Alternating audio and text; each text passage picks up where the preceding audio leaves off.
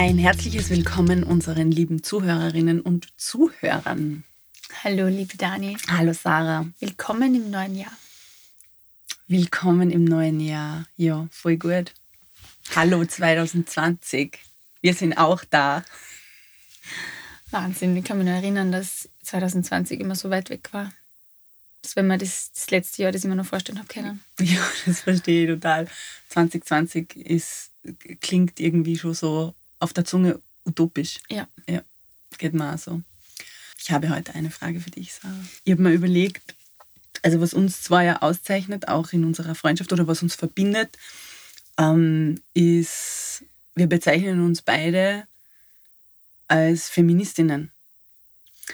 Und ich habe mich für mich selber gefragt, was bedeutet denn das eigentlich, eine Feministin zu sein? Und habe gemerkt, das ist eigentlich eher was, wo ich das Gefühl habe, ich spüre das, als dass ich das weiß und beschreiben kann. Und ich habe mir gedacht, ich frage einfach die, wie du das siehst. Also, was, wie würdest du das beschreiben, was Feminismus für die ist? Ich spüre ja immer gleich Emotionen, wie du mittlerweile schon weißt und wie ja Leute, die uns regelmäßig zuhören, schon wissen. Und für mich ist Feminismus mittlerweile ein extrem sanftes Gefühl. Mhm. Es ist ein liebevolles Gefühl und es ist so was wie, also wenn ich sage, ich bin Feministin, dann bin ich sowas wie Menschenrechtsaktivistin, weil ich als Feministin nicht das Gefühl habe, nur für Frauen irgendwas zu denken oder gegen Männer irgendwas zu denken oder so, sondern das ist sehr ähm, allumfassend. Also ich glaube, dass jeder Mensch Feminist und Feministin sein kann. Und es geht da auch gar nicht darum, mm, irgendwie auf irgendwas Besonderes einen Fokus zu legen oder irgendwie die,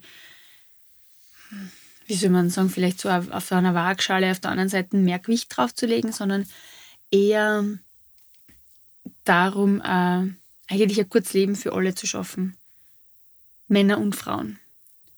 Und ganz besonders für feministische, auf feministische Themen aufmerksam zu machen. Ich habe vor kurzem dir ein Video geschickt, quasi, wo also Celebrity-Frauen, Schauspielerinnen und Sängerinnen, auf sexistische Fragen antworten. Für mich ist Feminismus auch dazu da, auf, auf so Fragen aufmerksam zu machen, die für Leute normal wirken, aber die in Wirklichkeit total sexistisch sind. Und die Männer und Frauen ungleich behandeln. Ja. Und vielleicht sogar ungleich betreffen. Ja. Ähm, ich sehe das gleich und doch wieder nicht gleich, glaube ich. Also ich merke gerade, ich will mich eigentlich gar nicht mehr als Feministin bezeichnen, sondern als Aktivistin. Ja, also ich glaube, es geht darum, also es geht für mich darum, auf Themen äh, aufmerksam zu machen, die eine Ungleichheit darstellen der Feminismus ist jetzt da, also die Ungleichheit von Ungleichbehandlung von Frauen ist da jetzt nur ein Thema, das ich interessant finde, aber das ich halt gerade jetzt, um das es jetzt gerade geht. Ähm, aber für mich, also für mich hat es von der Emotion her auch all diese Qualitäten, die du sagst, aber für mich hat es, und deshalb sage ich auch Aktivistin, ich merke schon, äh, dass es für mich auch noch eine andere Qualität hat. Und zwar ganz was Starkes und was, was mich ganz stark zirkt und schirbt. Und für mich, also ich will für das Thema laut sein und ich will für das Thema stark sein. Und also ich sehe mir ja echt quasi so ein bisschen mit der brennenden Fackel vorauslaufen. Ähm, so von der Energie her, ja. Ja, also es ist eine ganz starke Kraft in mir, die mich, die mich antreibt, mit dem Finger auf diese ganzen Ungleichheiten zu sagen und jetzt nicht missionarisch oder dass ich das Gefühl habe, ich muss irgendwem was, äh, was aufzwingen, aber ähm, meine ganze Aufmerksamkeit richtet sich auf diese Ungleichheiten. Merke, also ganz automatisch irgendwie in letzter Zeit. Und also ich, ich sehe mich insofern äh, feministisch, als, also für mich bedeutet das, mit dem Finger drauf zu zeigen und laut, laut loszuschreien, damit alle es hören. Was auch immer sie dann damit anfangen wollen. Oder kennen. Ähm, Braucht es Feminismus? Also wozu braucht man das? Es gibt jetzt, es jetzt, es gibt jetzt sicher Leute, die sagen, ja, aber die Frauen geht's eh super und was ist da jetzt das Problem und es ist, ist eh alles. Also, hallo, ich meine, schaut mal wie das vor 100 Jahren war. Ist, wo, was wollen sie sich jetzt beklagen? So überspitzt ausgedrückt. Also braucht man Feminismus? Wozu braucht man das? Ich glaube, dass Männer Feminismus brauchen. Also ich glaube, dass, äh, wie, wie sagt man, ein guter Feminismus auch Männern zugutekommt. Weil es in meinen Augen einfach, weil es in meinen Augen darum geht, Menschen menschlich zu behandeln. Wurscht, woher die Person jetzt kommt. Und da kommt immer, fällt natürlich auch rein, so wie du vorher gesagt hast, da geht es ja gar nicht um, um nur um Frauen, da geht es auch um andere benachteiligte Gruppen, aber weil wir halt jetzt über Frauen reden, ähm, da geht es für, für mich dann auch darum, wenn in einer Situation Männer stereotyp benachteiligt werden, auch für die einzustehen. Deshalb glaube ich, dass man, dass jeder Mensch Feminismus braucht.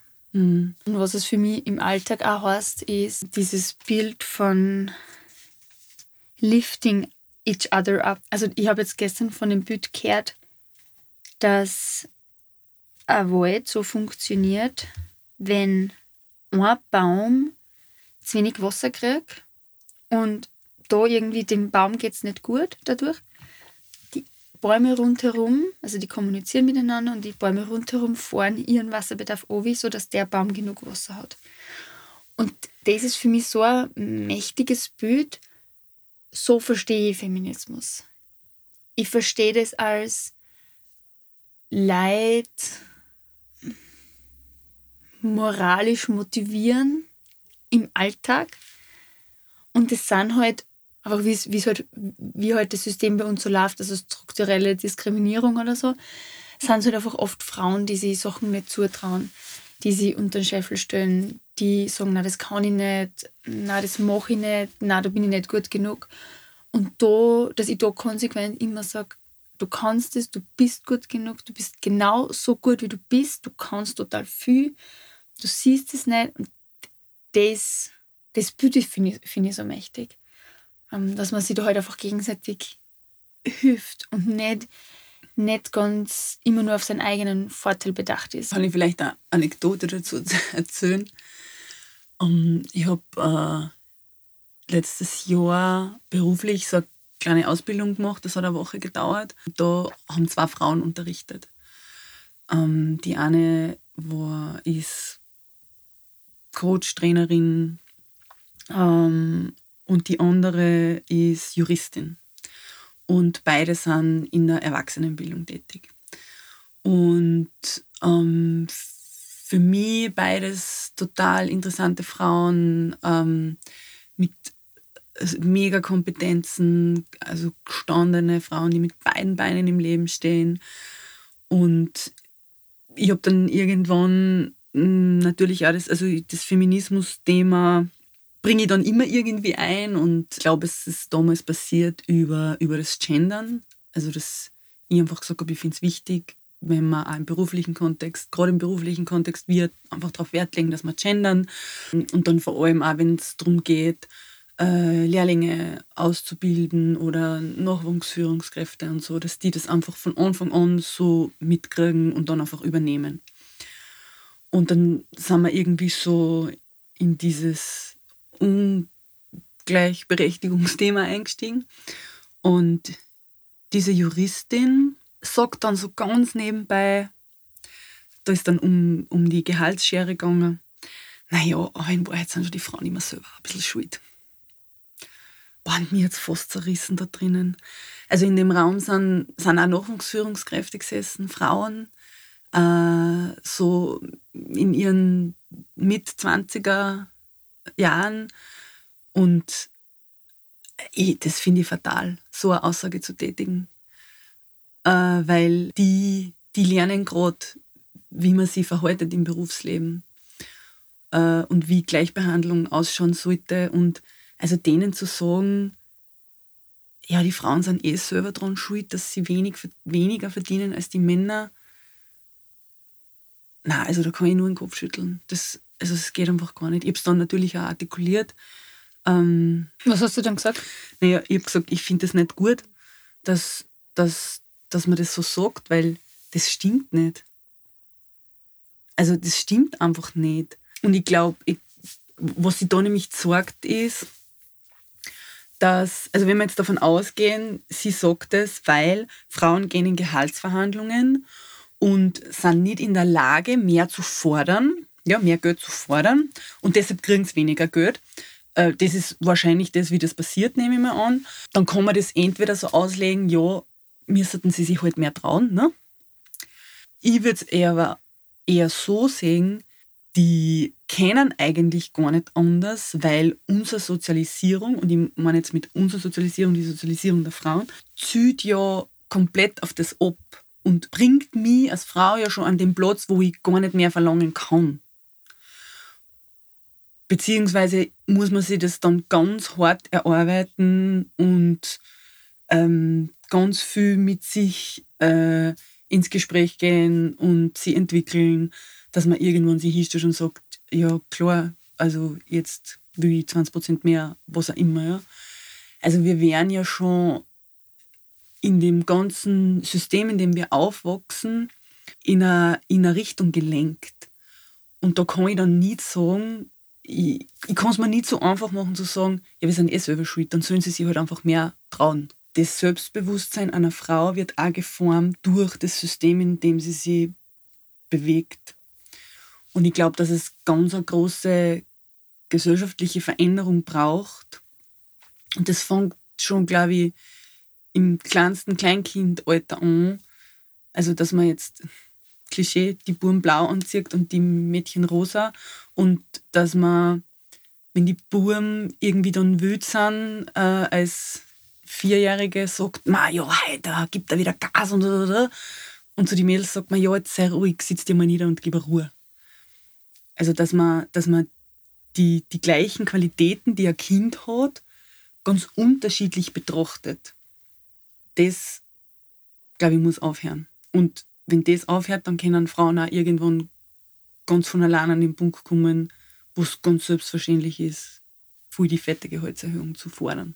Oder also die Gesellschaft gibt schon die Rolle vor, irgendwo, in der wir sitzen, gefangen sind. Und natürlich ist es, muss man jetzt auch noch äh, dazu sagen, das ist jetzt, ähm, wir scheren jetzt da alle über den Kamm. Das ist ja auch nicht Realität. Ne? Manche sind so, manche sind so. Das, ja. Nur der Vollständigkeit halber soll das gesagt sein. Ich habe immer das Gefühl, dass unser Wirtschaftssystem heute sehr männliches ist und sehr männliche Werte hochhält.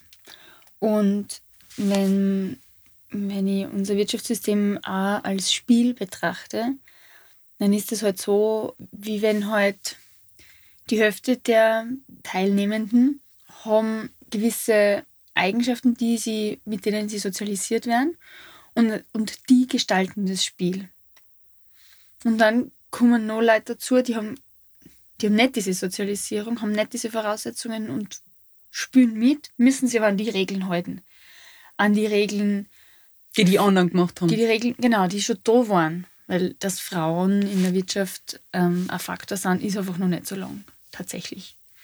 Es war halt lang nur männlich und dass da männliche Werte vorherrschen, ist jetzt auch nicht verwunderlich.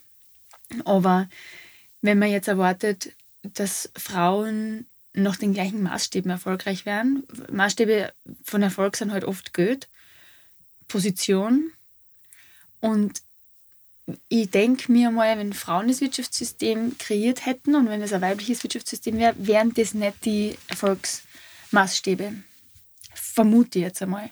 Ich sehe halt oft Frauen, die entweder versuchen, in diesem männlichen System wie ein Mann mitzuspielen und sich selbst so zu sozialisieren, dass sie halt Hosenanzug und Horten und Übung und was weiß ich, also jetzt sehr klischeehaft, was ich da beschreibe. Ja, aber die gibt's. Also die sind auch so. Genau. Das muss man ganz klar sagen, das ist Realität, dass vor allem Frauen in höheren Managerpositionen gar keine andere Möglichkeit haben zu existieren, weil auch dieser klassische Manager-Typus, ähm, der ist genauso und die funktionieren auch genauso.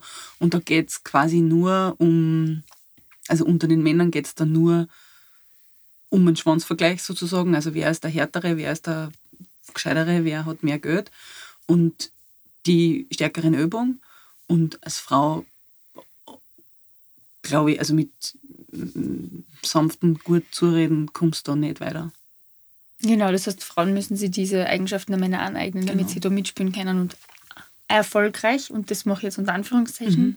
sein können. Ich würde gern auf diese äh, Geschlechterklischees kurz eingehen. Ähm, also das klassische Geschlechterklischee vom Mann ist ja aktiv, hart, aggressiv. Ja, lassen wir es einmal so, das reicht eh schon. Ähm, oder vielleicht auch noch äh, beschützend. Äh, fällt dir noch was ein? Indianer kennt keinen Schmerz. Fällt Indianer kennt keinen Schmerz, ja. Und das klassische, klassische Frauenklischee ist eher passiv, gebend. Ähm, Alles akzeptierend. Hinnehmen, mhm. äh, weich sein, sanft sein. Also ein bisschen ähm, jetzt so vom, aus dem familiären Aspekt so alles ein bisschen zusammenhalten und dafür sorgen, dass es kuschelig und cozy ist. Ähm, und was ich, was ich immer total spannend finde daran ist, ähm, also ich sehe in meinem Unternehmen, wo ich arbeite, also in dem Unternehmen, in dem ich arbeite, das ist ja nicht mein Unternehmen, ähm, und auch in anderen und größeren Unternehmen ist das so, ob einer gewissen Hierarchieebene sind meistens eh nur mehr Männer, aber das Kundenservice leiten meistens Frauen. Und das, das finde ich ziemlich sprechend für das, wie, wie dieses System funktioniert. Ne? Was man nicht vergessen darf, ist, dass wenn wir immer erwarten, dass Männer so sind und Frauen so sind, heißt es automatisch, dass sie das Gegenteil davon nicht sein sollen oder nicht sind. Und da wird es ganz, ganz haarig, für diejenigen, die aber diese natürlichen Qualitäten hätten, die nicht dem Rollenideal entsprechen. Das wäre jetzt zum einen vielleicht der sanfte Mann, der sensibel ist, der nachdenklich ist, vielleicht noch am Wasser gebaut, der einschließende Qualitäten hat, ähm, der auch mal unsicher ist und nicht weiß, hin und her und Ding, weil wir erwarten ja von Männern, dass sie eben zu jeder Zeit wissen, wie es geht und so. Und zum anderen dann die Frauen, die super unabhängig sind, die voll wissen, wo es lang geht, die sie einfach nehmen, was, in, was ihnen zusteht, ähm, die laut sind, die präsent sind, ähm, die haben es dann ganz schwer. Weil entweder fühlen sie sich ständig nicht richtig oder sie verdrängen diese Seiten. Und wenn man innere Qualitäten, die einem einfach zu eigen sind, ganz wild verdrängt und tut einem das meistens nicht so gut. Ich finde das deshalb auch immer so interessant, weil ich halt eben, also ich bin jetzt jemand, der dem klassischen Frauenbild, so wie es in unserer Gesellschaft existiert, nicht entspricht. Und boah, für mich war das echt ein Kampf. Ähm, und ich kenne jemanden, also einen Mann, der, der auch so einen ganz argen Kampf mit sich gehabt hat, weil er wirklich sehr damit gehadert hat, dass er mal was nicht im Griff hat. Und also diese weiche Seite einfach äh, an sich herauszubilden. Und, und ich finde es so absurd, weil ich glaube eigentlich, dass also wir als Menschen irgendwo, also jeder ist ja ganz einzigartig in seiner, in seiner Ausprägung. Äh, und natürlich macht auch viel die Sozialisierung. Also ich konnte es bei mir schon sehen, dass das Laute und das, ähm, dieses Durchsetzungsfähige und so, das kommt sicher aus meiner Familie auch irgendwo, weil da hat es dann geheißen, also Hund frisst Hund. und also ich habe halt einfach auch wirklich jemanden gehabt, den ich mich habe durchsetzen müssen, weil sonst wäre ich untergegangen und das wollte ich nicht. Also jeder ist ganz einzigartig in seiner in seinem Charakter, in seinem Verhalten.